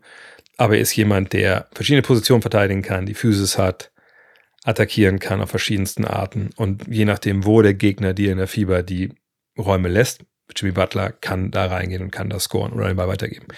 Jalen Brown war noch mit dabei, einfach als kranker äh, 3D-Spieler. Muss nicht viel dribbeln in der Fieber. Auch ein Vorteil. Aber wichtig sind die großen Positionen. Und hier ist vielleicht dann, dann noch eine Überraschung eingebaut. Ich habe Draymond Green dabei, aber das ist gar nicht die Überraschung. Draymond Green habe ich dabei, einfach um zu sagen, okay, komm. Ist das ein guter Dreier-Schütze? Nein. Kann er mal einen Dreier nehmen? Ja. Aber er ist jemand, der eine Spielintelligenz mitbringt. Ist auch natürlich ein kleinerer Big Man, sein, was ich, 2,1 Meter eins oder 1,98, aber kann ihm auch mal Täuschung geben, penetrieren weiter, kann aus dem Short, Short Roll attackieren ich meine, Daniel Theiss ist drei, vier Zentimeter größer, also da ist kein großer Unterschied. Aber ihn zu haben, auch als emotionaler Leader, der defensiv auch die Kollegen mitnimmt und in die Verantwortung nimmt, das ist, glaube ich, wahnsinnig wichtig. Und dann die anderen beiden Big Men, die dabei sind, die kommen euch vielleicht bekannt vor, wenn ihr die WM verfolgt habt. Jaron Jackson Jr. und Walker Kessler. Warum? Kessler, junger Mann. Schon gerade angesprochen, es gibt nicht so viele tolle, junge amerikanische Big Men. Da kommen sogar einige nach, wenn ich richtig sehe, was da jetzt schon wieder auf Twitter, Draft Twitter geschrieben wird. Aber Walker Kessler jetzt weiter auszubilden, auch vielleicht ein bisschen mehr Spielzeit zu geben, fände ich keine schlechte Nummer. Ähm, und Jaron Jackson, hey, nochmal, ich fand nicht, dass es an ihm lag, sondern in den Momenten, wo er drauf war, aber der Rest halt guten Druck am Ball generiert hat. Da war das wahnsinnig schwer, da zum Korb zu kommen und gegen ihn auch zu scoren. Und wenn man jetzt überlegt, er trifft seinen Dreier ja, wenn er und Anthony Davis auf dem Feld sind, du defensiv ein bisschen besseren Plan hast, wie du deine Big Men äh, positionierst und, und wie sie sich bewegen und wann du switchen, wann nicht. Mit den beiden auf dem Feld da muss der Gegner aber schon einen echt guten Tag von der Dreierlinie haben, wenn, wenn das noch laufen soll. So, ne? Von daher, ähm, ja, ich würde mit Davis, Jackson Jr., Kessler da unten rangehen, Tatum und Green. Man kann auch Green mit Davis paaren, Green mit Jackson paaren, ähm, Green und Kessler vielleicht nicht unbedingt, aber auch, auch das dürfte man irgendwie hinbekommen. Äh, sicherlich würden nicht alle auch nicht gleich viel spielen, ist auch klar. Aber mit der Truppe habe ich eigentlich alles. Und äh, wie gesagt, LeBron mitzunehmen, sind wir auch mal ganz ehrlich wenn jemand wie LeBron James hier mitspielt äh, nächstes Jahr in Paris, dann ist das weniger wegen der absoluten Leistungsfähigkeit. Ich meine, er ist immer noch ein wahnsinniger Spieler, müssen wir nicht überreden, aber wenn so einer dabei ist, ist er wegen Geld dabei. Ne? Dann ist, man will ja auch Trikots verkaufen, etc. Ähm, das wäre meine Truppe. Holiday, Curry, Bridges, Tatum, Davis, Halliburton, Booker, Butler, Brown, Green, Jackson und Kessler. Und damit wird man Weltmeister. Aber wie gesagt, ich glaube, selbst dieses Jahr tu Anthony Davis da rein und, und die Sache sieht ein bisschen anders aus. André fragt, in den serbischen Medien wird gewettert, dass ihnen der WM-Titel geklaut wurde von den Schiedsrichtern. Ich habe das Spiel jetzt nochmal angesehen und kann da auch mit etwas Abstand keine extremen Benachteiligungen feststellen. Wie ordnest du die Leistung der Referees im Finale ein? Äh, ich sag, ich weiß nicht, ob ich emotional wirklich jetzt äh, auf einem Level war, wo ich wirklich total nüchtern das hätte bewerten können. Ne? Stellenweise waren ja auch ein bisschen Tränen in den Augen, da sieht man vielleicht nicht, nicht mehr ganz so gut. Aber ähm, ich, also die Sachen, über die ich mich jetzt ein bisschen mokiert habe, wo ich dachte, es kommt ein bisschen komisch vor, das war jetzt alles handelsüblich. Ähm, von daher kann ich jetzt keine extreme Benachteiligung in eine oder andere Richtung erkennen. Ähm, was die Medien in Serbien angeht, ich, mein Serbokratisch beschränkt sich eigentlich auf Jebote, glaube ich.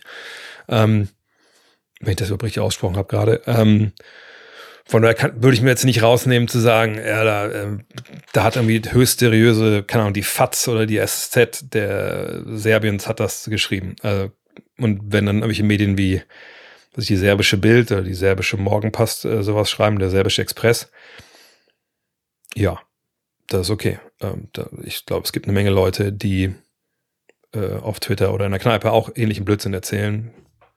Da kann ich auch nichts machen. Von daher, weiß ich nicht. Ich weiß nicht, ob es fundierte äh, Basketballstimmen waren, die das gesagt haben. Mir ist davon nichts bekannt. Wenn es ähm, vielleicht auch nationalistisch geprägte Boulevardpresse war, die da jetzt halt dann sich abarbeitet dran, auch okay. Ich habe auch da jetzt vor Ort nichts vernommen, dass es großartige, ähm, dass Vetislav Pejic oder die Spieler der Serben irgendwie da das mokiert hätten. Aber wie gesagt, ich habe auch nicht viel mitbekommen. Wenn dem so sein sollte, schickt mir das gerne mal durch. Ähm, aber oder wenn ihr wisst, welche Medien das waren, aber ich denke, da ist relativ wenig dran, ehrlich gesagt. Timo fragt, wie hat dir die WM insgesamt gefallen vom Niveau? Wie hat sich deiner Meinung nach der Weltbasketball entwickelt, wenn du auf vergangene Turniere zurückblickst? So eine ähnliche Frage, glaube ich, letzte Woche schon. Ähm, ich kann mir nicht anmaßen, jetzt die ganze WM zu bewerten. Ich habe, wie gesagt, die Vorrunde auf Okinawa gesehen und dann jetzt eben die äh, Medaillenrunde. Aber da war jetzt nichts großartig Überraschendes. Also Five Out ist natürlich in der Regel das, was man spielen möchte. Allerhöchste Gefühle manchmal One-In, hohes Pick and Roll. Ähm, ja, was, also wo ist da die Entwicklung ist. Also ich sehe da irgendwie keine Entwicklung zu irgendwas, wo ich sage, das habe ich vorher noch nicht gesehen. Ähm, man sieht natürlich, dass bestimmte Mannschaften ein bisschen anders spielen für das Poten oder für das Personal, was sie da halt haben. Ne? Und das ist ja auch richtig so. Also spielen nicht alle halt in dem Sinne komplett hundertprozentig gleich, das natürlich nicht. Aber ähm, am Ende wüsste ich nicht, dass da irgendwie jetzt eine großartige taktischer Kniff da jetzt rauskam, den ich vorher nicht gesehen habe. Was man, äh, glaube ich, sagen kann, das Skill-Level in der Welt steigt eben auch, ne? ähm, gerade was so den Wurf angeht, das Dribbling angeht. Ähm, sicherlich gab es auch eine Menge äh, Spiele, die super klar waren, aber es waren natürlich auch ein paar echt Basketball-Zwerge mit dabei. Ähm, die größte ja, Diskrepanz vergangene Turniere wäre einfach, wie gesagt, dass der Skill-Level wächst, ähm, dass noch mehr nach draußen sich alles verlagert, dass viel gescored wurde. Aber jetzt irgendwie taktisch da ein, zwei Maßnahmen zu, zu nennen, da fehlt mir, glaube ich, auch der Überblick jetzt durch über das ganze Turnier. Cordo Benhausen fragt, ich sehe auf den Instagram Kaviaren, ich glaube, es wahrscheinlich Profilen, so wahrscheinlich heißen, Instagram Profilen, zum Beispiel von Maxi Kleber, von Jonas Wohlfahrt Bottermann, Tibor Pleiss, etc. keine offiziellen Glückwunsch-Posts an das Weltmeisterteam. Schon etwas verwunderlich, oder? Maxi wird auf IG, also Instagram, auch übel angegangen wegen der Geschichte. Weißt du, ob im Hintergrund Glückwünsche beim Team angekommen sind? Äh, also das weiß ich natürlich nicht. Ich, ich habe ja nicht die Handys von den, von den Spielern in der Hand. Ähm, ich weiß aber zum Beispiel mein Tibor, Tibor Pleiss, äh, das weiß ich, weil er mir relativ früh mal angezeigt wird in, in meinen Stories bei Instagram, dass da er geschrieben hat, irgendwie Wahnsinn Jungs oder sowas in der Richtung in seiner Story. Gut, solche Stories verschwinden natürlich nach 24 Stunden wieder. Ähm, Maximilian Kleber, ich glaube, er ist gar nicht wirklich so krass aktiv auf Instagram, was ich da sehe während der Saison, sondern ich meine nur so, so Reposts, wenn halt die, die Mavericks irgendwie posten, wie er angekommen ist in der Arena mit seinem Outfit, dann repostet er das. Ähm, letztes Jahr, als er diesen einen Game-Winner hatte, war da ein bisschen was zu sehen von, aber eigentlich ist da jetzt nicht wirklich groß irgendwas. Das ist jetzt kein Instagram-Account, was mir den Tag versüßt. Gut, gibt es eh wenige, aber gesagt, Maximilian Kleber macht da recht relativ wenig. Ähm, Wobo folge ich auch, aber ich glaube, der ist, der ist nicht wirklich weit vorne bei mir in den, in den Stories und so, von daher wüsste ich das gar nicht. Aber ähm, ganz ehrlich, ohne jetzt dem Cordo hier äh, zu nahe treten zu wollen, Alter, das ist Instagram, ne? Also fuck Instagram, fuck Twitter, fuck diese ganzen Grüße-Onkels, die sich da immer hinstellen und jeden, zu jedem Scheiß gratulieren. Ähm, und irgendwie einfach um ein, zwei Likes mitzunehmen oft. Weil so kommt es mir halt oft vor. Ich will jetzt nicht jeden da jetzt in Dreck treten, aber es gibt also manchmal Leute, die einfach so quasi jeden Tag irgendwem gratulieren, der Geburtstag hat. Michael Jordan hat Geburtstag, ey, du bist der Größte. So, das ist sowas in der Richtung. Oder ähm, keine Ahnung, äh, irgendwer im Tennis gewinnt, oh, groß, großartige Leistung. Ich meine, klar, ich will nicht, sagen, dass das alles irgendwie nur irgendwie, irgendwie Effekthascherei ist, aber das ist halt Twitter, das ist halt äh, Instagram, das ist, ist Facebook, Meta, wie es alles heißt. Das ist alles irrelevant. Das ist total irrelevant. Ähm, von daher, ähm, was da Maxi Kleber, Jonas Wohlfahrt Bottermann, ähm, was Tibor Pleiss, was, was Basti Doret oder sonst wer da machen, who cares? So, ne? Und wie gesagt, und keine Sau weiß, der eine oder andere nicht noch irgendwie in der WhatsApp-Gruppe der Nationalmannschaft dabei ist und da irgendwie geschrieben hat oder Leute persönlich angeschrieben hat. Einfach weil, ich sag, das ist wie, dieser, wie dieses Sprichwort, Liebe vor Leuten hat nichts zu bedeuten. Na klar kannst du einen Heiratsantrag machen äh, vor dem Rest der Familie oder irgendwie äh, ne, da auf irgendeiner Party vor den Leuten rumknutschen. Ist für meinen Begriff immer mehr, mehr Schein als Sein und eher so ein bisschen peinlich. Ähm, da wir nicht wissen, was hinter verschlossenen Türen abgeht oder in, in der Privatsphäre, weil es eben privat ist, sollten wir uns darüber nicht mokieren. Und selbst wenn es da jetzt auch keine, was ich, offiziellen Glückwunsch-Mails äh, gab oder so, na und? Kann sein, dass das darauf hindeutet, dass es da irgendwie einen Riss gibt oder einen Bruch oder sonst was. Aber am Ende des Tages ist es eigentlich auch scheißegal. Ähm, von daher, ähm, ich würde sagen, das ist eine ziemliche Non-Geschichte. Und Leute da jetzt anzugehen auf, auf Instagram, aus welchen Gründen jetzt auch immer, da gibt's ja die wildesten Auswüchse. Ne? Leute verlieren Spiele, haben ja auch schon Spiele erzählt, und dann gucken sie an die Instagram-DMs, dann werden sie da von Leuten durchbeleidigt, weil sie ein Wetter auf das Team laufen hatten und, und dann haben sie verloren und dann haben diese Idioten nichts Besseres zu tun, als den, den Profis dann da äh, auf Instagram zu schreiben, Ficker, ich habe 150 Euro verloren, weil, weil du so eine Wurst bist. Da muss man sich wirklich auch fragen, Alter, also was, was läuft eigentlich hier wirklich alles so falsch? Von daher, das sind so Geschichten, fuck off. Das ist, das ist Non-Stories komplett. Flori fragt, was hältst du von der komplettierten Verpflichtung von Serge Ivanka? Ich glaube, er ist Serge Ivanka, aber gut, Serge Ivanka durch den FC Bayern Basketball. Ja, autokorrekt ist manchmal passt witzig. Ähm, ja, kommt natürlich ein bisschen überraschend. Ähm, Ibaka natürlich auch ein älterer Spieler. Äh, ich bin echt gespannt. Ich heute ja mit, äh, mit Per auch kurz darüber gesprochen, was der noch, noch leisten kann. Ne? Ähm, wir hatten das ja schon mal auch so ne, in den 90ern, dass dann verdient der NBA-Stars so Mitte 30 nochmal eine extra Runde genommen haben, Dominic Wilkins zum Beispiel, äh, über Europa. und dann noch ein paar, paar damals waren es keine Euro, meistens Drachmen mitgenommen haben.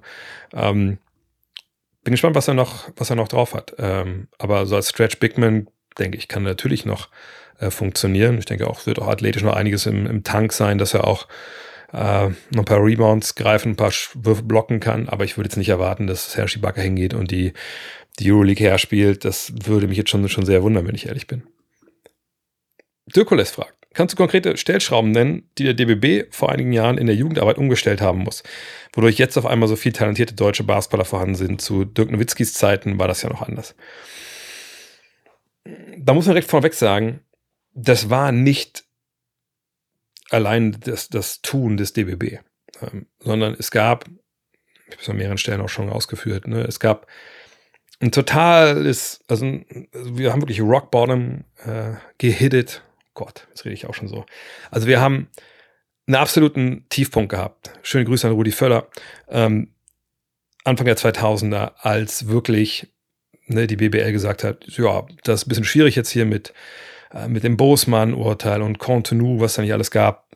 Bevor wir jetzt irgendwie uns irgendwie so rein äh, legal, sportrechtlich da irgendwie in die Bredouille kommen, sagen wir mal lieber, wir machen die ganze Liga auf, ihr könnt mit zwölf Amis spielen, who cares, scheiß drauf, Hauptsache das Hauptspielen und Basketball, Hauptsache uns verklagt keiner.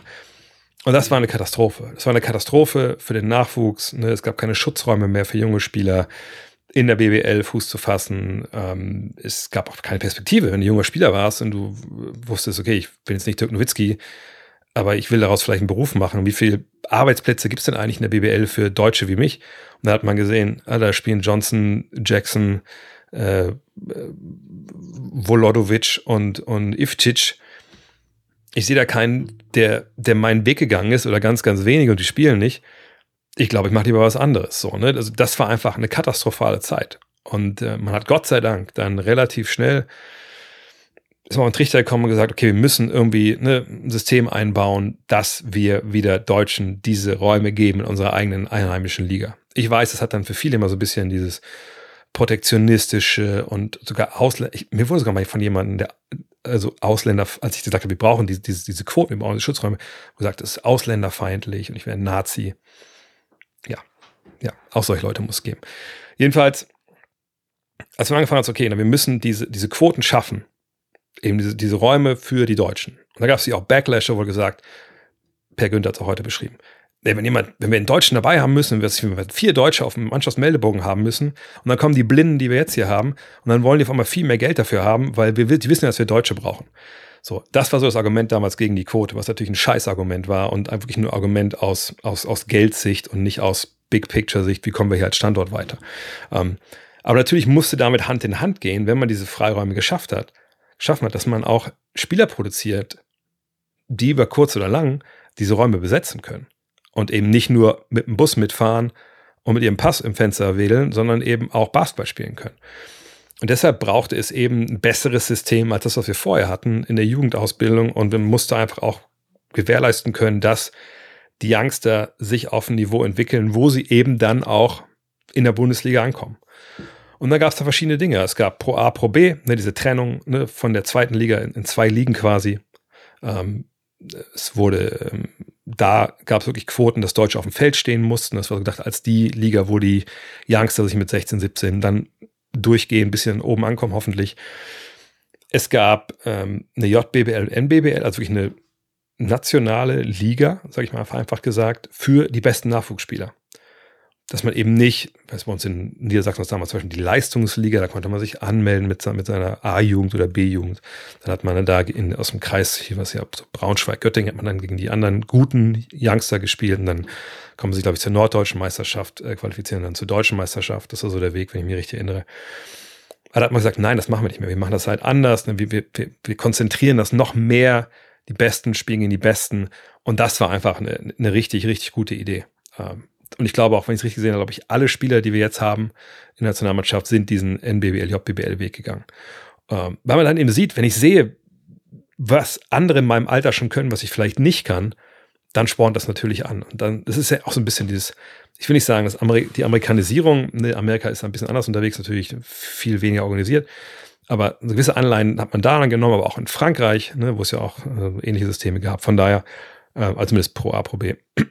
Und das hat jetzt einfach einen viel besseren Rahmen gegeben. Und dann gab es in der BBL, die muss man ganz klar auch nennen, tolle Entwicklung hinzu, es wurden hauptamtliche Trainerstellen äh, ne, für Jugendtrainer äh, geschaffen. Das wurde dann auch reingeschrieben in die Satzung, dass die Teams das machen mussten. Ne, es war klar, dass in den Nachwuchs investiert werden muss, weil die Liga auch helfen musste, diesen Nachwuchs zu produzieren, den sie brauchte, damit sie eben nicht mit, sag, mit vier, fünf, sechs Busfahrern dann da antreten, die zu welchen deutschen Pass haben. Und diese Kraftanstrengung von allen hat uns jetzt dahin gebracht. Ich habe damals immer gesagt, es geht mir alles viel zu langsam, es muss schneller gehen, bla bla wahrscheinlich war ich da auch zu forschend im Nachhinein, weil das dauert halt eine Zeit. Aber der Weg war einfach knallhart der richtige. Und alle, die damals gesagt haben, nee, das brauchen wir nicht, das ist scheiße, das Geld haben wir nicht, die lagen alle komplett falsch. So. Ähm, und jetzt haben wir hier diese Früchte, die wir ernten. Und das sind ja nicht nur jetzt die Früchte jetzt. Das ist nicht nur, ich habe es ein paar Mal gesagt, nicht nur eine goldene Generation, sondern das ist jetzt, das geht jetzt weiter. Es kommen immer wieder neue Leute dazu. Heißt nicht, dass wir jedes Mal eine Medaille gewinnen. Aber wir haben jetzt ein Level, ich würde schon wieder mit Frankreich vergleichen, ne? die eine wahnsinnig tolle Jugendarbeit hatten, ewig schon mit INSEP und all den Sachen. Und ähm, wenn wir jetzt immer sich unsere sechs, sieben, acht NBA-Spieler haben, egal zu welcher Zeit, immer viele Euroleague-Spieler, dann kannst du davon ausgehen, dass wir immer irgendwie in the Mix sind. Ob es dann halt zusammenpasst mit den Talenten, die man hat, mit den Persönlichkeiten, mit dem Coach etc., das muss man absehen, braucht ein bisschen Glück dazu. Aber man ist da jetzt auf einem wahnsinnig guten Weg und das Momentum müssen wir jetzt weiter mitnehmen. B-Ball Addict. Oh, oh, bei der Frage kommt mir direkt der Kloß in den Hals. Mhm. Deine Meinung zu den Aussagen von DBB-Präsident Ingo Weiß bezüglich Katar und der nächsten Basketball-WM? Ja, die wird ja stattfinden in vier Jahren. Ne? Zusammengefasst, im Bereich Fußball, speziell mit Regenbogenbinde etc., wurde es zu groß. Man sei schließlich für Sportler, klingt mir etwas zu sehr nach Shut Up and Play, ähm, DBB-Image, Fragezeichen. Äh, ich habe das mal rausgesucht hier. Es war, die DPA hat, glaube ich, mit äh, Ingo Weiß gesprochen und er hat folgende Zitate gesagt. Ähm, er hat gesagt, wir werden nur in Doha spielen. Wir werden mit einem Elektrobus von Gruppe A zu Gruppe F fahren können. Wir werden die WM in einer Stadt haben. Das wird für mich sehr spannend. Man hat dort exzellente Voraussetzungen. Man hat dann noch gesagt, das Thema Menschenrechte werde dem Verband hingegen immer wieder auf die Füße fallen. So, so weit, äh, so gut. Und dann kommt aber die Aussage, die ja, ziemlich verheerend ist und ich weiß nicht, ob es noch andere Aussagen gab, das ist nur das, was ich hier von der, von der DPA im Kölner Anzeiger gelesen habe. Er dann gesagt, diese ganzen politischen Zeichen, Regenbogen, hin und her, haben natürlich ihre Berechtigung, aber wir sind doch in erster Linie da, um Basketball zu, oder Fußball zu spielen. Hinterher wurde ja auch gesagt, dass es viel zu sehr gehypt wurde, also dieses ganze Thema Regenbogenbinde. Ähm, den Sport könne man in Doha genauso betreiben wie in Köln oder Berlin. Ja, das ist natürlich, das sind, oder gerade die letzte Aussage ist natürlich eine, ja, also da, da fehlen einem ehrlich gesagt so ein bisschen die Worte. Denn das ist ja schon so an ähm, Ignoranz eigentlich nicht zu überbieten, wenn wir ehrlich sind. Ob man jetzt das ganze Thema Regenbogenbinde oder inwiefern sollen, müssen Sportler, sollen Sportler politische Stellung beziehen, das können wir alles zur Seite schieben. Das ist ne, was, was Mannschaften machen wollen oder nicht oder, oder was ihre Verantwortung ist. Das, das ist viel zu groß für diesen Podcast, um es zu diskutieren. Was mich aber äh, nicht mal unbedingt fassungslos zurücklässt, denn ähm, so sind Sportfunktionäre leider an aller, äh, an aller, aller Regel momentan, also nicht so momentan, sondern einigen Jahren auch schon, ähm, aber ist eben dieses, man kann ja da genauso gut den Sport ausüben wie sonst auch das ist an, an Heuchelei und an Ignoranz nicht mehr zu überbieten, wenn wir ehrlich sind. Äh, aus, aus, aus folgendem einfachen Grund. Ja, wenn man äh, männlich ist und, äh, und straight und, und ne, da zum gängigen, ähm, zur gängigen herrschenden Klasse, sagen wir es mal so, einfach, äh, ne, wenn dazu gehört, ja, cool. Dann geht das sehr wohl. Gehört man einer anderen äh, Gruppierung an, die vielleicht in dem Land nicht so wirklich, ähm, ja, die gleichen Rechte genießt wie, wie die, die halt an, an der Macht sind, dann wird das schon ein bisschen schwieriger. So. Äh, ich würde jetzt auch nicht sagen, dass ich äh, super versiert bin in den innenpolitischen äh, Gegebenheiten von Katar. Muss ich aber auch nicht. Ähm, denn ne, ich glaube, die, die Fußball-WM und die Berichterstattung drumherum und gerade auch davor hat das ja ziemlich klar offengelegt, äh, was da Phase ist. So. Und sich dahin zu stellen und zu sagen, nur also kann ja jeder dem Sport treiben, äh, der will. Nein, kann er eben nicht. Kann er eben fucking nicht. Ingo Weiß. Und wenn du das nicht, wenn sie das, ich will jetzt ja auch die Form wahren, das nicht wissen, dann weiß ich nicht, was die letzten vier Jahre eigentlich gemacht haben als Sportfunktionär. Der sicherlich auch mal geguckt hat, was ist da eigentlich der Aufruhr, was ist eigentlich das Problem da in Katar, wenn die da Fußball spielen wollen. Ähm, weil im Endeffekt muss man einfach ehrlich sein. Der Grund, warum man da spielt und warum Fußball da gespielt wurde, ist Geld. The answer to all of your questions is money. Und das ist hier halt auch. Und die Antwort sind nicht Menschenrechte und die Antwort ist, ist nicht Wokeness und so whatever. Die Antwort ist Geld. Fucking Geld. Und dann muss man einfach auch so ehrlich sein und das sagen. Und sagen, hey, das ist ein toller finanzieller Partner für die Fieber. Wir hoffen uns davon ähm, monetäre Zuwendungen, die den Weltverband weiterbringen und den Sport weiterbringen. Und ähm, alles andere können wir nicht beeinflussen. Das, wäre das eine moralische Bankrotterklärung? Ja, aber ist der, die Aussage auch, wenn wir ehrlich sind. Aber mit der Fieber, ich will mich hier jetzt nicht mal all meine Akkreditierung für die nächsten 20 Jahre äh, kaputt machen, aber ähm, man hat das ja auch zum Beispiel in äh, Manila gesehen, ähm, dass das so ein bisschen, bisschen kurz gedacht ist. Wenn man gesehen hat, was die Preispolitik da in der, in der Arena war.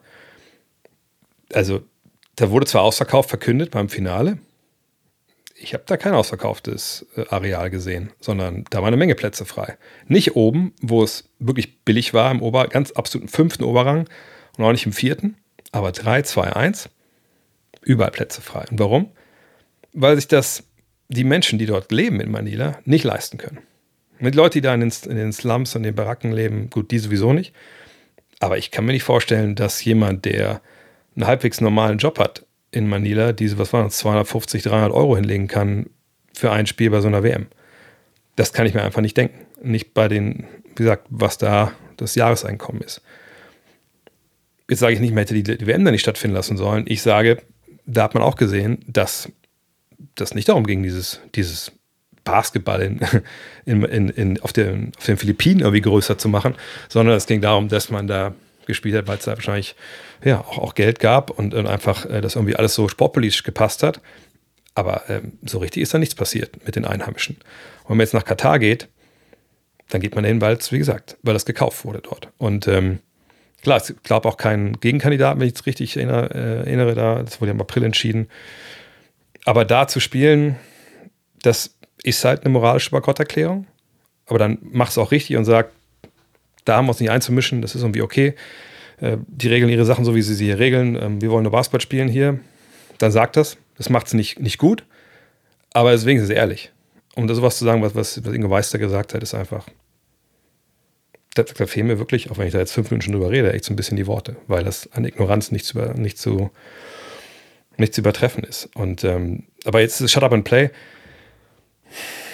Nee, äh, das würde ich nicht sagen. Es ist einfach, weil ich glaube jetzt, ich würde nicht daraus lesen wollen, dass er jetzt der Mannschaft einen Maulkorb gibt oder so, dass die da keine Aktionen machen dürfen, ähm, sondern für mich ist es einfach nur so, es ist eher so, äh, ich weiß nicht, wie alt ihr seid, ob ihr das Mad-Magazin gelebt hab, gelesen habt, das ist eher so, na und? Alfred E. Neumann mäßig. Ähm, nur eben mit viel, viel mehr zu sagen, als Alfred E. Neumann das jemand hat, jemals durfte. J.D. Doney fragt, ich möchte für den nächsten Fragen-Podcast wissen, kannst du angesichts der Studie über die Potenzanalyse, Potenzialanalyse, sorry, Basketball in Deutschland war auf Platz 26, auf dem letzten Platz, glaube ich, damals auch, erklären, warum wir in Deutschland trotzdem in den vergangenen Jahren so viele tolle Spiele hervorgebracht haben? Warum fruchten die Förderkonzepte? Das eine mit dem anderen ja nichts zu tun. Ich sage, ich weiß nicht, wie diese POTAS hieß die, glaube ich, ne? Äh, Analyse, die eigentlich analysieren soll, wie, wie, Potenzial die einzelnen Sportarten, ich glaube, im DOSB haben ähm, und was man, wo man halt Geld investieren sollte, ne? Fördergelder und wo nicht. Keine Ahnung, was da für Kriterien angelegt werden. Äh, ist aber auch eigentlich ziemlich egal, ähm, weil ist ja nicht so, dass so eine Analyse dann verbietet dir als, äh, als Sportart einen tollen Job zu machen. Die Fehler liegen nicht beim Basketball, die Fehler liegen bei der Analyse. Die müssen sich fragen, wie haben wir eigentlich übersehen, dass die da sechs äh, NBA-Spieler haben, plus eine Menge Euroleague-Spieler, plus auch wenn man es ein bisschen größer aufzieht, bestimmt nochmal vier, fünf andere Jungs, die eigentlich in der NBA Basketball spielen können. Wenn die Leute von der Analyse überhaupt wissen, was die NBA ist, keine Ahnung. Ähm, keine Ahnung, die auch schon mal Scouting Reports gelesen haben über die deutschen Spieler und gesehen haben, was in den letzten Jahren als an Reformen halt ähm, dazugekommen sind. Ähm, Fakt ist, who cares ne, in dem Fall? Ne, kann man sich schon darüber aufregen, das ist ein Thema für Sport. Ähm, Sportpolitiker freuen wir uns einfach, dass die komplett falsch lagen. So. Und wenn es das geändert, dass jetzt mehr Fördergelder beim, beim deutschen Basketball landen, umso besser. Kate Scholes fragt, deine Meinung zu Jenas Verpflichtung von Yoshiko Saibu? Ja, habe ich auch mitbekommen, auf Twitter war es, glaube ich, zu lesen, dass äh, Science, heißen die auch Science City? Ich glaube ja, ne? Jena haben halt äh, Yoshiko Saibu verpflichtet.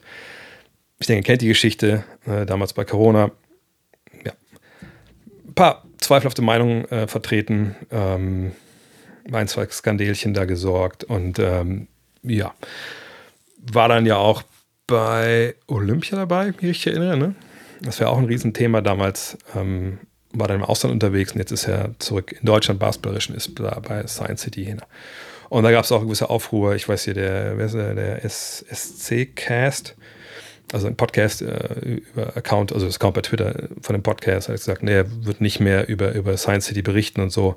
Ähm, das ist das Einzige, was ich jetzt gesehen habe, ist wirklich das, das ist für mich das, was ich da gesehen habe in seinem Account, so die Fanseele. Ob es jetzt wahrscheinlich auch nicht fleckendeckend für die Fans, aber das äh, fand ich schon bemerkenswert.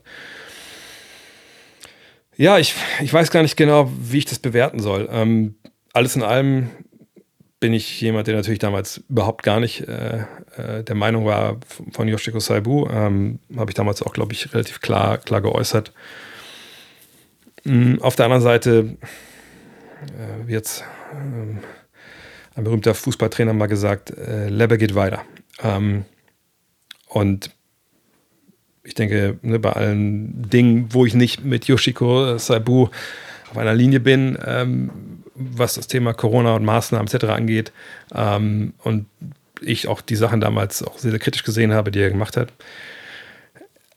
Ich weiß aber auch nicht, was in den letzten zwei Jahren, drei Jahren jetzt los war ne, mit ihm.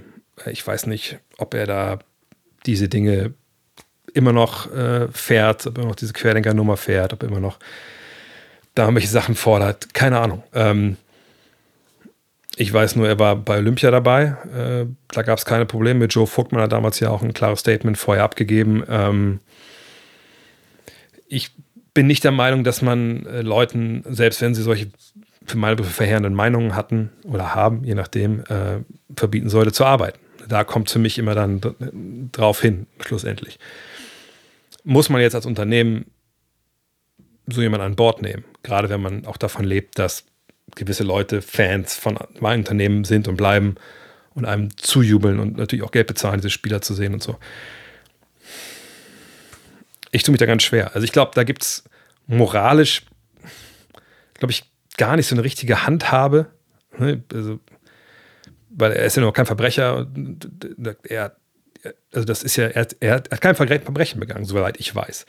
Ähm, von daher, also warum sollte man ihn nicht unter Vertrag nehmen? Ähm, ist halt eine Entscheidung, die man halt äh, dann aushalten muss. Also wenn es dann Fans gibt, die sagen, nee, ich kaufe mir jetzt mal, ich stelle meine Dauerkarte ab und ich, ich will das nicht, dann muss der Verein halt entscheiden, ob er das dann das machen will oder nicht. Aber jetzt von Anfang an zu sagen, also so einen Typen, den können wir nie wieder in Deutschland Basketball spielen lassen, der darf nie wieder hier arbeiten, das geht mir viel zu viel drüber. Also es ist total drüber. Ne? Ähm, ich denke, es gibt leider Gottes eine Menge Menschen in Deutschland, aber auch in anderen Ländern, die ne, während Corona einfach Meinung vertreten haben, die vielleicht wirklich schädlich waren und auch nicht wirklich äh, ne, wissenschaftlich begründbar. Aber warum sollte man jetzt dann sagen, jetzt wo alles, ist nicht alles durchgestanden, aber jetzt wo wir das Gröbste lange hinter uns haben, man muss auch mal sagen können, na gut, war halt falsch, was der gemacht hat, aber würde ich, wir verzeihen ihm, das ist ja irgendwie, hat uns ja nichts getan, aber, äh, aber ich komme damit klar, dass der für mein Team Basketball spielt. Das, denke ich, ist schon möglich. Aber ich kann auch jeden verstehen, der sagt, nein, Mann, ey, das war damals so krass, dass ich will dem einfach nicht zujubeln. Ich glaube, das Gefühl oder so ähnliche Zwickmühle hatten, glaube ich, viele auch dann bei Olympia. Ähm, aber wie gesagt, ich glaube, das, was jeder mit sich selber ausmachen muss, ähm, dass er wieder in Deutschland Basketball spielt oder spielen kann, das finde ich richtig. Ob dann, sagt der Verein, damit klarkommt, was das vielleicht dann nach sich zieht, ist das anderes. Ähm, aber nach dem, was ich jetzt bis jetzt wissen, ich glaube nicht, dass er jetzt da hinstellt und sagt, so, ich habe hab immer recht gehabt und so und ich kämpfe weiterhin für die Sache. Glaube ich alles nicht. Von daher finde ich das ähm, okay, sage ich mal. Ich finde es okay. Das Öchtering fragt, was sagst du zu den lächerlich niedrigen Defensivwerten von Dennis Schröder bei NBA 2K24?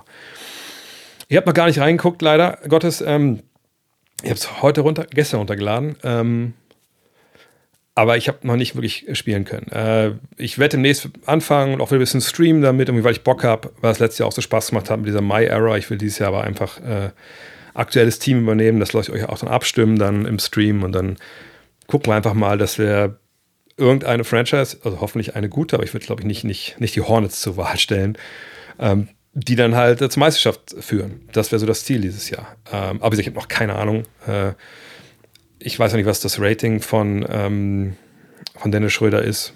Von daher musst du mir nochmal sagen, was das Defensivrating ist. Aber zu den Ratings allgemein, ich meine, das wird ja so erhoben mit so einer Formel, die sie da über die Jahre verfeinert haben. Das wird schon seine Gründe haben. Aber wenn man jetzt, wenn ich davon ausgehe, dass er jetzt keine Ahnung, so ein 60er-Rating oder keine Ahnung, so ein C-Rating oder sowas bekommt in Defense, dann würde ich sagen, das ist natürlich absurd wenig. Und dann würde ich mich fragen, wie sie denn darauf kommen im Endeffekt. Felix, der letzten Frage. Müssen die God Next Magazin-Abos eigentlich verlängert werden oder passiert das automatisch? Das kommt drauf an. Wenn du ein Geschenkabo bekommen hast, dann nicht. Dann wird es nicht automatisch verlängert. Wenn du eins von den, in dem Fall jetzt zwei Jahres-Abos hattest während des Crowdfundings, also damals von Start Next, dann verlängert sich das auch nicht automatisch. Wenn du aber über unsere Website, ich weiß, es ist ein bisschen schwierig gerade alles, aber wenn du unsere Website verlängert hast, dann geht es automatisch. Dann musst du dich auf nichts kümmern. Um nichts kümmern, es geht einfach schwer los, dass einige, äh, die über PayPal bezahlt haben, dass da jetzt PayPal abbucht für die nächst, nächste Jahr. Das ist alles eine Richtigkeit, keine Bange, das ist dann sagt für 2024 schon. Aber ja, musst du selber wissen, was das halt, was du da für ein ähm, Abo hattest. Ansonsten der Hinweis, nochmal von meiner Stelle. Ähm, wir sind gerade dabei, die NBA Preview fertig zu machen. Heute kam noch massig Text. Ich habe alle Stats auch zusammengeschrieben. Das dauert immer so ein, zwei Tage. Noch ein paar Teams machen wir jetzt fertig. Dann hoffen wir, dass nicht allzu viel passiert, bis es dann in Druck geht. In einer Woche, glaube ich. Anderthalb Wochen, genau. Ähm, wenn ihr aber denkt, oh, Preview wird bestimmt geil, kann ich sagen, ja, da würde ich auch von ausgehen, dass es sehr geil wird sogar. Wenn ihr also Bock habt, die vorzubestellen, macht es am besten jetzt. Das war letztes Jahr unsere mit Abstand am besten verkaufte Ausgabe. Ähm, wir haben trotzdem jetzt nicht super viele davon, also wir legen jetzt nicht tausend mehr auf und so, sondern wir müssen immer gucken, dass wir auf den Sachen auch nicht sitzen bleiben. Von daher, wenn ihr nochmal sicher gehen wollt und euch das Ding ne, mit Papier sichern wollt, dann am besten jetzt bestellen, gutnextmac.de und dann slash shop. Dann seht ihr das alles, könnt es vorbestellen. Könnt auch die 1992er Ausgabe vorbestellen, das ist die Ausgabe Nummer 4 dieses Jahr. Könnt auch die Blink-Ausgabe bestellen, die gibt es sofort, die ist schon fertig. Oder die 2000er Special, da haben wir noch ein paar Exemplare von übrig. Vielleicht wäre das was für euch. In diesem Sinne, vielen, vielen Dank äh, fürs Zuhören. Und abschließend auch nochmal äh, der Hinweis, hier, ich habe das ja in sozialen Medien rausgehauen. Eine Weltmeisterschaft, alles cool, äh, großartig. Die Jungs lassen sich gerade noch feiern. Heute war ja Dennis Schröder auch in Braunschweig, äh, unseren Geburtstag, hat dann da äh, einen Empfang gehabt und so. Aber jetzt, kommt, jetzt fängt die Arbeit an. Also auch wenn ihr irgendwie bei euch im, äh, ja, im, im Dorf, in der Stadt einen Verein habt, den ihr nahe steht und ihr habt ein bisschen Zeit, hey, warum nicht fragen, hey, braucht ihr Hilfe? Braucht ihr vielleicht Hilfe, dass, keine Ahnung, dass ich ein bisschen Assistant Coach machen soll beim U14-Trainer? Kommen da vielleicht viele Leute? Äh, braucht ihr einen Ball? Ich habe noch ein, zwei alte Bälle im Keller liegen. Wollt ihr die vielleicht haben? Äh, ne?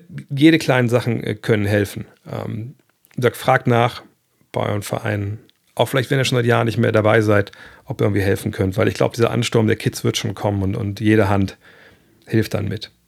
In diesem Sinne, euch ein grandioses Wochenende. Wir sprechen uns äh, nächste Woche wieder. Und dann geht es langsam in die WM, in die WM, in die NBA-Vorbereitung. Da könnt ihr euch drauf freuen. In diesem Sinne, ciao.